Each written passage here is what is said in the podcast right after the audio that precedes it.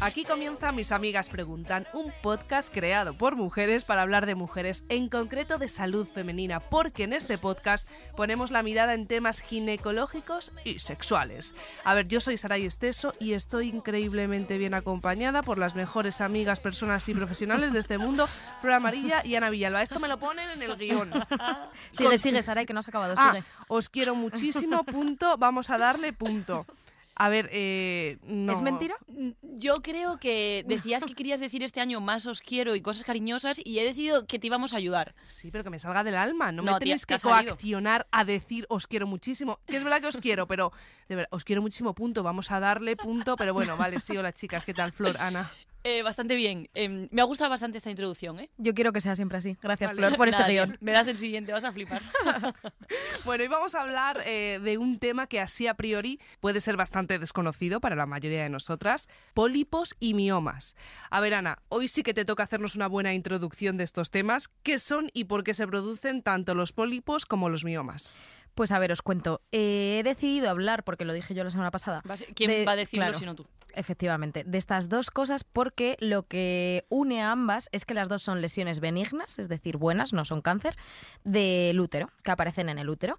Son dos cosas diferentes. El pólipo es como una especie, yo lo digo como una especie de verruguita que aparece dentro de la cavidad uterina, en el endometrio, por lo tanto se llama de hecho pólipo endometrial, es decir, esa capita que produce la regla cada mes, etcétera, se desarrolla de manera descontrolada y forma como una especie de, De grano. verruguilla, de grano, por llamarlo de alguna manera, dentro de esa cavidad endometrial y eso es un pólipo. Y los miomas, sin embargo, es tejido muscular, la pared del útero, que nunca hablamos de ella, que se llama miometrio, es la primera vez que Miometrio, hablamos de Me esto. lo voy a Yo apuntar. me estoy apuntando una de cosas. Endometrio que ya dentro de la verás. cavidad, miometrio es eh, la pared del útero. Entonces ese miometrio también se desarrolla de manera de repente descontrolada y aparece un pequeño bultito que se llama mioma. Es un bulto de tejido muscular que aparece en la pared del útero. Mm, Mi ¿vale? madre tuvo un mioma cuando tenía 32 años. Sí, son muy, muy, muy habituales.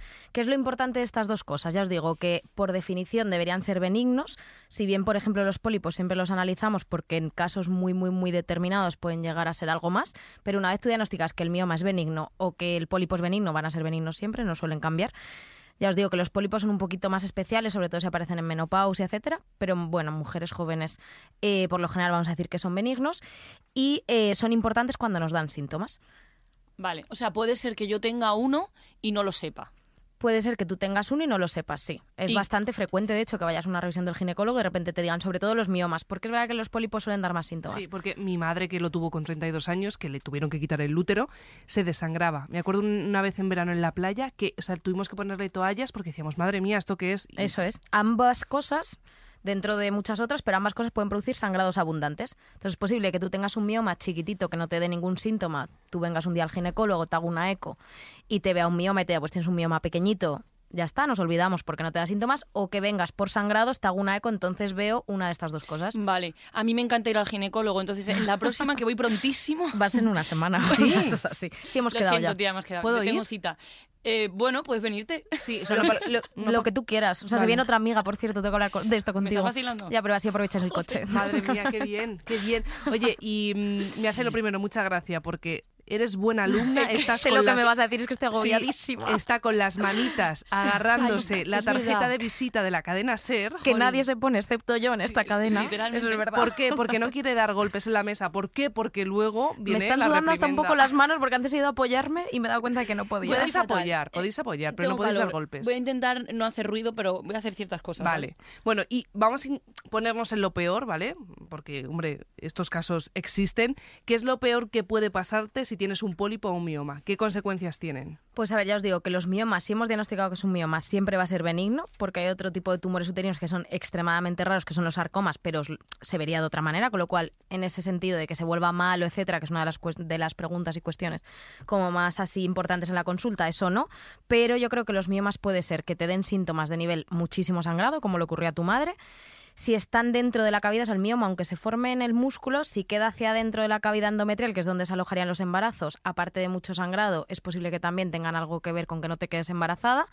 O que, por ejemplo, si, se- si son muy, muy grandes, porque de hecho, vamos, yo creo que a vosotros alguna vez os he enseñado alguna foto, pero nosotros hemos quitado úteros que llegaban hasta el esternón. Dios O mío. sea, úteros gigantes. Si Sí. se vuelve gigante, pues tienes síntomas compresivos. Es decir, eh, te aprieta el intestino, con lo cual tienes peores digestiones, te puede apretar la vejiga, vas al baño cada 10 minutos.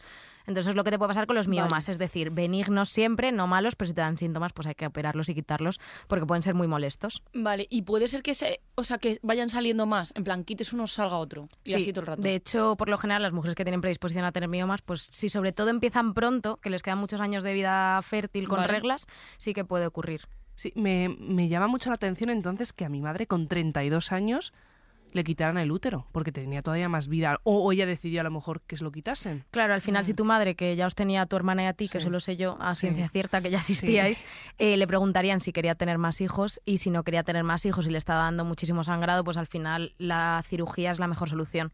También es verdad que a día de hoy eh, el- hay muchísimos más tratamientos. Porque fue hace más de 20 años. Claro. Claro, hoy, por ejemplo, existe el Diumirena, que ya sabemos bien en qué consiste. Todo el Y rato si digo no- la marca, claro, por cierto. Y si Sí, no, todo el rato. que, que vayan al capítulo anterior y se lo escuchen. Efectivamente, Efectivamente. pues no eso lo que- expliques, no lo expliques, Venga, que se un vayan al poco. cap- Vale. No, No, es que deberían ir al capítulo anterior. sí, con amor se lo decimos. Pero Tengo con unas muchísimo ganas de amor. decir dos palabras. de Venga, esto. di dos, Solo di dos, dos. dos. Mejoran el sangrado, ya está. Vale, Ya perfecto. está, nada más. Estás a Des- gusto, Eso yo antes también. no se usaba. Vale. Y ahora es verdad que intentamos evitar más la cirugía gracias a eso. Vale, perfecto. Pues vamos a escuchar, si os parece, a una amiga que tiene una pregunta relacionada con pólipos y con el embarazo. Hola amigas, ¿qué tal? Bueno, yo tengo una consulta sobre pólipos eh, uterinos, ya que los he tenido en dos ocasiones, me los han tenido que quitar porque me causaban dolor cuando tenía la regla y además eh, tenía sangrados entre reglas, manchaba entre, entre reglas. Entonces, bueno, me los quitaron y sí que me comentaron que si en algún momento quisiera quedarme embarazada y me volvieran a salir, me los tendrían, me los tendrían que, que volver a quitar porque imposibilitaban o dificultaban el, el embarazo. Eh, ¿Es eso cierto?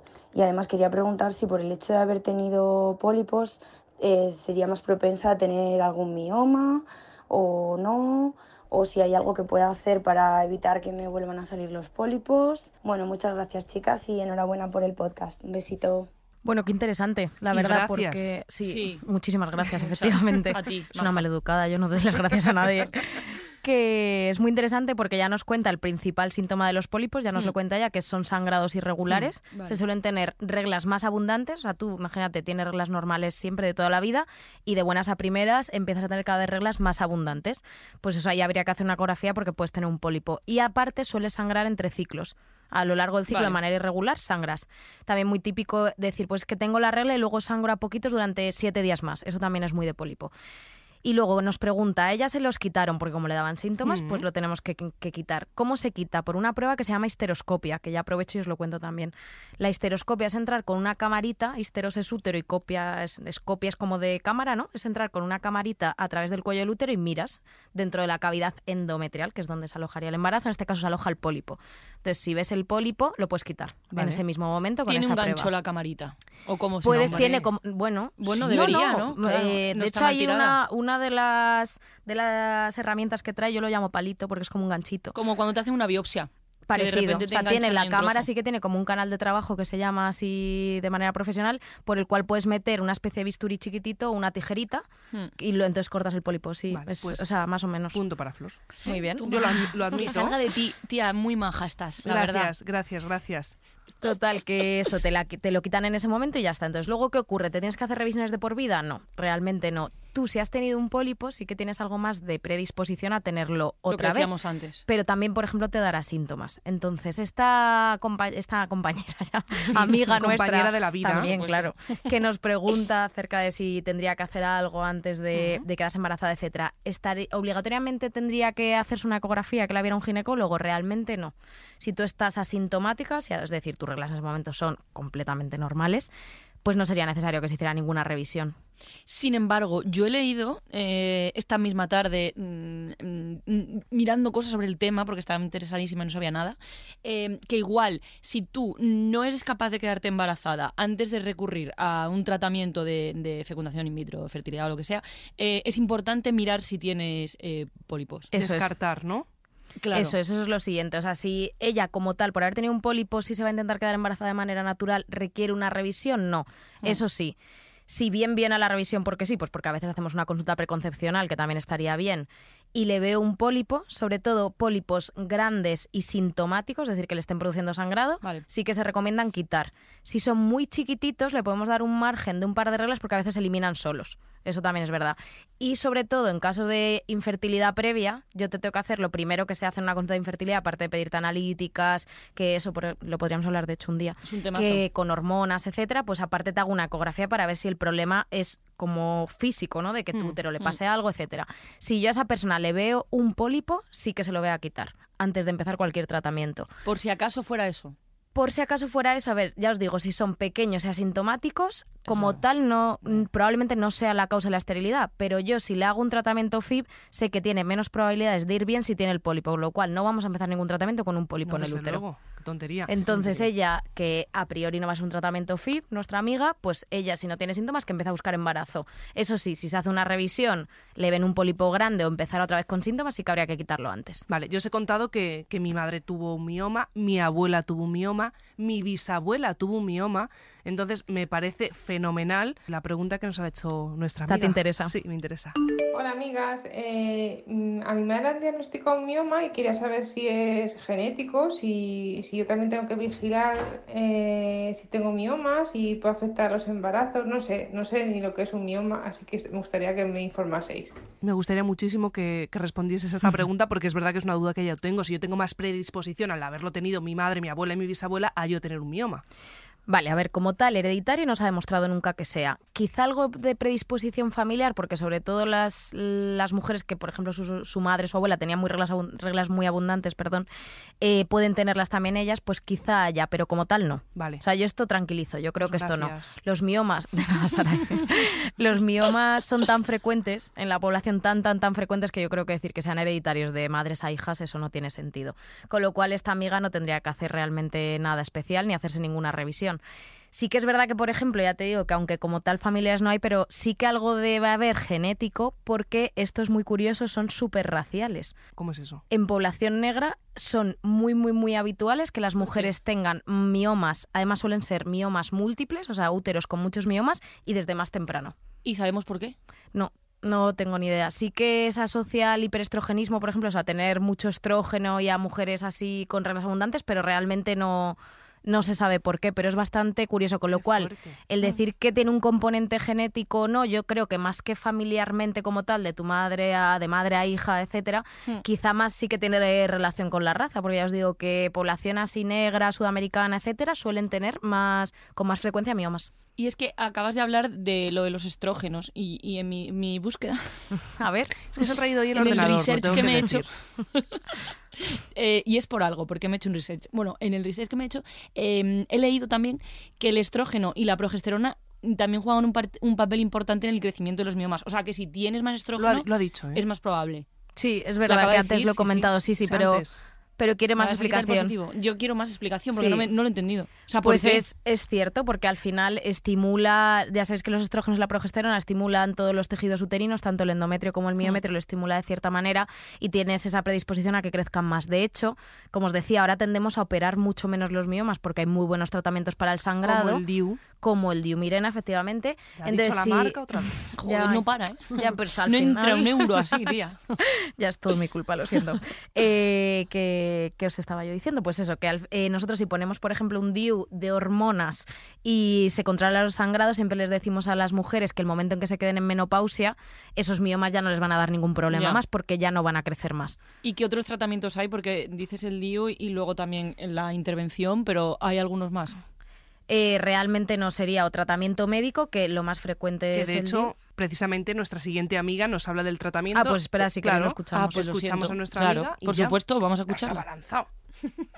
Hola amigas, Eh, bueno pues yo quería consultar una duda porque me han diagnosticado un mioma en la pared del útero y ahora mismo no estoy buscando quedarme embarazada, pero en un plazo de más o menos un año eh, sí me gustaría. Entonces me han dicho que por ahora no me lo trate y no haga nada, pero que cuando quiera quedarme embarazada sí tendré que tratármelo. Entonces, estoy un poco perdida, mm, no sé si es mejor hacerlo a- ahora, tratarme o no. Si me podéis eh, orientar un poco, os lo agradezco. Un besito. Bueno, pues entonces os cuento un poco. Eh, lo primero de todo, porque ella dice que le han diagnosticado un mioma en la pared del útero, eh, me gustaría explicaros qué tipos de miomas hay, que antes Ah, muy he dado bien, como hay una perfecto. pincelada, pero yo creo que para entender un poco el tratamiento tenemos que saber qué tipos de miomas hay. Se dividen en tres. Vale. El primero es submucoso y este queda hacia la cavidad endometrial, es decir, hacia donde están las reglas, hacia donde está el embarazo. Síntomas principales de este, sangrado un montón, ¿Qué flipas? Sí, son los que más sangrado producen, son los más pequeños. A lo mejor tienes un mioma de un centímetro y sin embargo te provoca muchísimo sangrado. Y este te puede dar problemas para quedarte embarazada, porque como está en el mismo sitio, si Claro. tienes un mioma ocupándote ese lugar, pues no te quedas embarazada. Eh, tipo número dos, los de la pared del útero, que yo no sé si es el que tiene esta amiga, porque no me cuadra mucho, luego ahora os cuento bien con el tratamiento, pero bueno, ahora os lo explico. El de la pared del útero, que son los intramurales, porque están como en el muro, ¿no? Como en la Mm. pared. Y esto, si es Muy buen verdad- nombre. la verdad es que es bastante indicativo, sí. Sí. Eh, sí que es verdad que si son muy grandes, a veces también pueden producir sangrado abundante a nivel que el útero no le permite bien hacer esas contracciones con la regla y a veces producen sangrados abundantes, pero quedan dentro de la pared. Y luego subserosos, que están como hacia afuera del útero, como si tuviera como orejitas de Mickey el útero, Vale. por decirlo de alguna manera, y esos quedan hacia la tripa. Estos, para dar síntomas, tienen que ser gigantes, porque son los que dan síntomas compresivos. Si tú tienes uno de esos de 15 centímetros, pues sí que te presiona la vejiga muchísimo. Pero por lo general, si son pequeñillos, más o menos, pues yo O que sé, sea, puede- 3, 4 centímetros, ni los notas. Puedes tenerlo y no saberlo. Efectivamente, de hecho, nosotros controlamos en consulta mujeres con miomas de hasta 10, 11 centímetros, que por donde están Mm, colocados. Madre Mamá. mía. Sí, 10 sí. centímetros no es poca cosa. ¿eh? Sí, no, es que me gustaría, bueno, luego a vosotras os lo enseño luego, al resto no, pero me gustaría enseñaros Yo úteros creo que porque no, yo creo que he visto que he visto alguno. pelotas de baloncesto más grandes. O sea, y Dios. sí, sí. Y es que las mujeres aguantamos muchísimas Sí, cosas, de verdad. Según, ay, lo he leído, la Sociedad de Medicina Interna, ¿vale? Según un estudio que han publicado, las mujeres aguantamos mucho mejor el dolor y nos quejamos menos que los hombres. Bueno, pues Estoy o sea, convencida. claramente. Ujú, Yo eso estoy convencida, porque si vierais eso, mujeres que llegan a la consulta con un útero que les llega al esternón y decir, nada, me ha empezado a molestar un poquillo ahora estos últimos meses, pero poca cosa, Flipas. pues Un aplauso millones. para todas las mujeres. Aplaudir, chicas. ¿Cómo Muy le bien, gusta? mira. Aplaude Alejandro, nuestro técnico. Gracias, Esto le Alejandro. gusta a Sarai, siempre las, Aplaudir. este tipo de onomatopeyas. Te siempre. encanta. No, pero eh, tienes razón. Aguantamos Gracias. mucho dolor, volvemos al mismo tema que sacamos siempre, pero es muy cierto y no tenemos que aguantar tanto. Sí. Ahí tienes razón. No hay Sara, que eso es sufrir. verdad. No hay que sufrir, Sí, no hay que ¿cómo era? el- los Señora, tabús no siempre. sufra. Sí, señora, no no sufra. esté seca, no esté seca. Señora, no esté usted seca. Es que el de sequedad vaginal es divertidísimo, en Joder, realidad. es una movida la sequedad vaginal. Podemos volver a, a reconducir a todos los oyentes a que escuchen el de la sequedad vaginal. temazo. Que es, eh, no, es la tengas o importantísimo. no, pero es un temazo. Ah, Porque sí, sí. igual llega. en Yo he cualquier aprendido momento. mucho, ¿eh? No hay por qué estar seca. Flor, no estés seca, tía. Yo estoy bien ahora mismo, la Ah, verdad, vale, vale, pero, no oye, sé, nunca pero se ahora sabe. mismo. Ahora mismo. Claro. El, ¿Cuándo tenemos la cita? Bueno, la semana que viene. Ya hablamos. ¿Lo vais a contar aquí en el podcast cómo ha ido la Eh, Según la, cita? vaya. la verdad es que me gustaría que no. O Vale, sea, Yo no honestamente. puedo, secreto profesional, Es lo que verdad. quiera Flor. Que, bueno, entonces, tratamientos diferentes. Eh, eh, si, quedan, si son submucosos, que son los que están...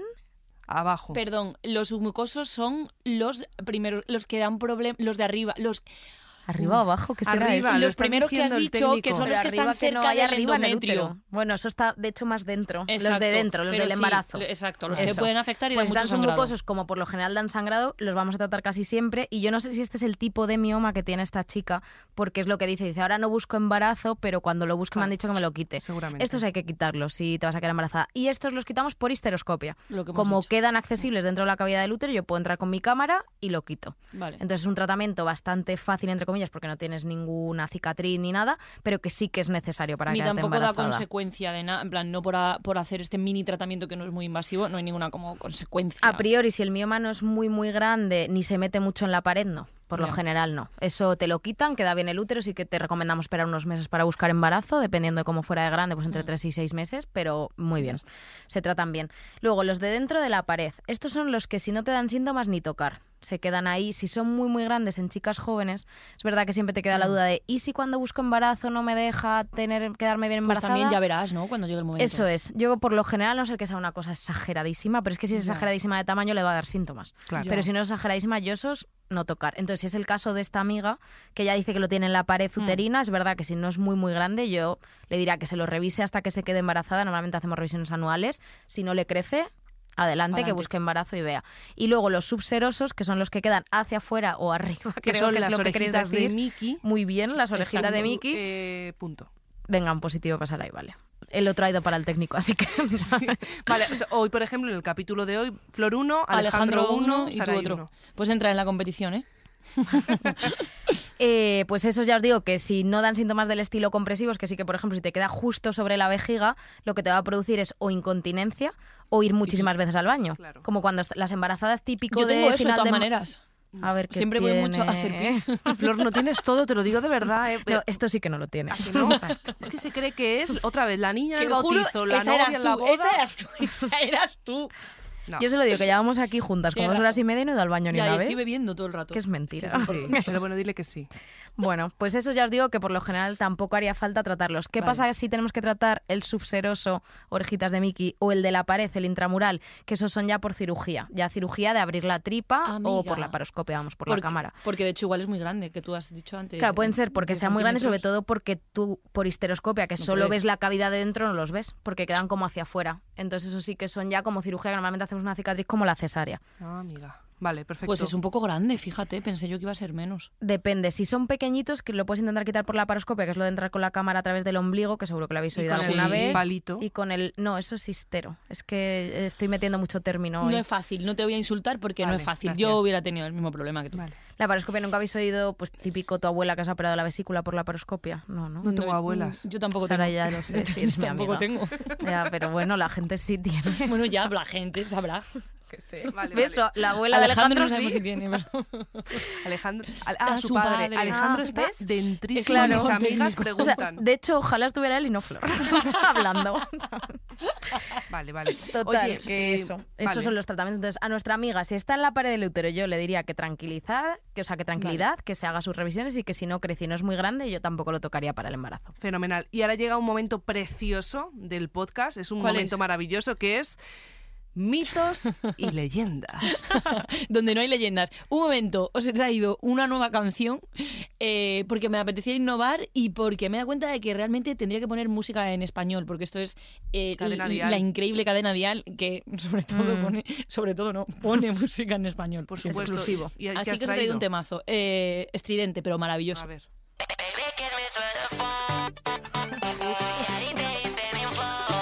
Ahora canta en español. Vale, somos amigas desde hace muchísimos años. Aquí prima la sinceridad. ¿Qué canción? más? lo ha odiado. No, No lo odia, porque además le encanta esta cantante. Lo que pasa Sí, es que es le ha pillado María. un poco, eh, justamente, es María Escarmiento, le ha pillado un poco como mm, que Qué no lo sorpresa. esperaba, lo puedo entender. Ah, Qué sorpresa. Por eso yo llevo esta energía vital. Yo es verdad que porque te dije el escucho- otro día que claro. eras paz, esto no es Esto paz. no. Pero a mí me gusta Sí, muchísimo. a mí María Escarmiento me cae fenomenal, me la presentaste tú. Sí, maravillosa. Eh, La entrevistamos el otro día en el Hoy por Hoy Madrid, pero es verdad que no me ha, es que no me ha cuadrado, me ha, me Lo ha siento. estallado la cabeza ahora mismo. Ya, es que he tenido una tarde un poco espírita. A mí me ha encantado. Pero Vale, empiezo muy con, bien. con los mitos, si Vale. queréis, Venga. ¿vale? Si tienes sangrados irregulares constantes entre los ciclos de menstruación, lo más probable es que tengas un mioma. Bien, puede ser un mioma submucoso de los de dentro que produce sangrados raros, pero Vale. casi lo más probable es que tengas un pólipo. Pumba. Entonces, medio. Medio verdad, medio mentira. Vale. Vale. Los pólipos pueden producir infertilidad para siempre. No, Me para gusta siempre pon- no. para siempre. Ya, es que eres siempre categórica, ¿eh? Para todo en la vida. Para todo. Eh, para siempre no, porque si son pequeñitos se pueden eliminar solos y porque si no te los quito yo. Me los quitas tú. Eso Lo estaría que tú increíble. necesites Eso estaría siempre. increíble. La semana que viene, igual. Claro. Los miomas son más comunes en las personas que tienen una edad más temprana en la primera menstruación. Mm, vale, sí, porque como os he dicho que se asocia al hiperestrogenismo, por lo general las mujeres que empiezan antes con la menstruación tienen más estrógeno. Te lo compro. Toma ya. Los pólipos, si no se tratan, puede producir cáncer de cuello de útero. Esto está fatal. Me lo he inventado completamente. mentira. No, Claro, me hombre, lo he que no es que sea inventado. mentira, es que en el cuello por Falso. falso. hemos dicho que los pólipos sí, están vale, en vale. el endometrio. Pero me lo invento antes de escucharte. En- Esto está claro. hecho ya. Claro, entonces, en caso de que produzcan un cáncer sería de endometrio, de la Claro, zona de ¿qué dentro, sentido no del tiene? cuello. El del cuello del útero, ¿por qué se produce? El ca- eh, por VPH. Positivo para Flor. Sí, no, yo la, Toma, no, Pero te has quedado callada. Lo siento. porque no me gusta que nos pisemos entre nosotras. Sí, claro. Ya. Otra cosa por la que se me ha echado la bronca, por Sí. cierto, porque hablo a la vez que Flor todo el rato. Me acabo de, de acordar de una cosa que me decía mi abuela, que claro, eh, en su época a muchas les quitaban el útero, incluso lo- los ovarios, sobre Mm. Ah, todo sí. enseguida por los también miomas, pólipos, y dice que recuerda ir una vez al médico y que llegó una señora, pues, pues muy así de, de pueblo, ¿vale? Y dijo... La última para el vaciado. No, y dice no que me lo la puedo última creer. para el porque las vaciaban. No, verdad. sí, es verdad, además verdad, que es lo que pero dicen las basta. abuelas, siempre la consulta. Yo estoy vaciada. Entonces tú ya sabes que no tiene útero ni ovarios. Vale, Ya pues está, nada, sí. esperemos que no nos vacíen, No. ¿no? Ahora hay muchos tratamientos. Ahora ya hay mucho sabéis. tratamiento. Si nos pagan los cuentos. Si no, Vale, vale, no. vale. Eh, entonces, nada, eso que flor de, de cuello de útero jamás, como mucho de endometrio y extremadamente raro porque la mayor parte de pólipos, sobre todo si es en edad fértil, son benignos. Vale, perfecto. Pues yo me voy a casa bastante aprendida. No, pero no te puedes ir sin saber el tema Por siguiente. supuesto que no me puedo ir sin saber el tema siguiente. Me toca a mí, ¿no? Elegir. Yo he elegido mucho Yo últimamente. paso. Sí, Tú no. pasa- Vale. Por favor, la candidiasis. Venga. Candidiasis recurrente. Fíjate por qué eliges tú esto, ¿eh? No, hombre, la elijo porque, por supuesto, yo la he No, que sin- experimentado, tú también y Yo Ana también. también. Sí. O sea, Además que es últimamente estamos interesantísimo. regular. Pero eso será Venga. en el siguiente capítulo de Mis Amigas Preguntan. Hablaremos de la candidiasis. Flor Amarilla, Ana Villalba. eh, hoy andar no, hoy No, caminar no. hace un- mucho frío. Hace un frío espantoso. Yo Igual no me voy quiero a nada. casa hoy. Sí, Sí. yo también. Es que no paso. quiero nada de vosotras. Pues Ah, me Adiós. llaman por teléfono. Chao. sweet.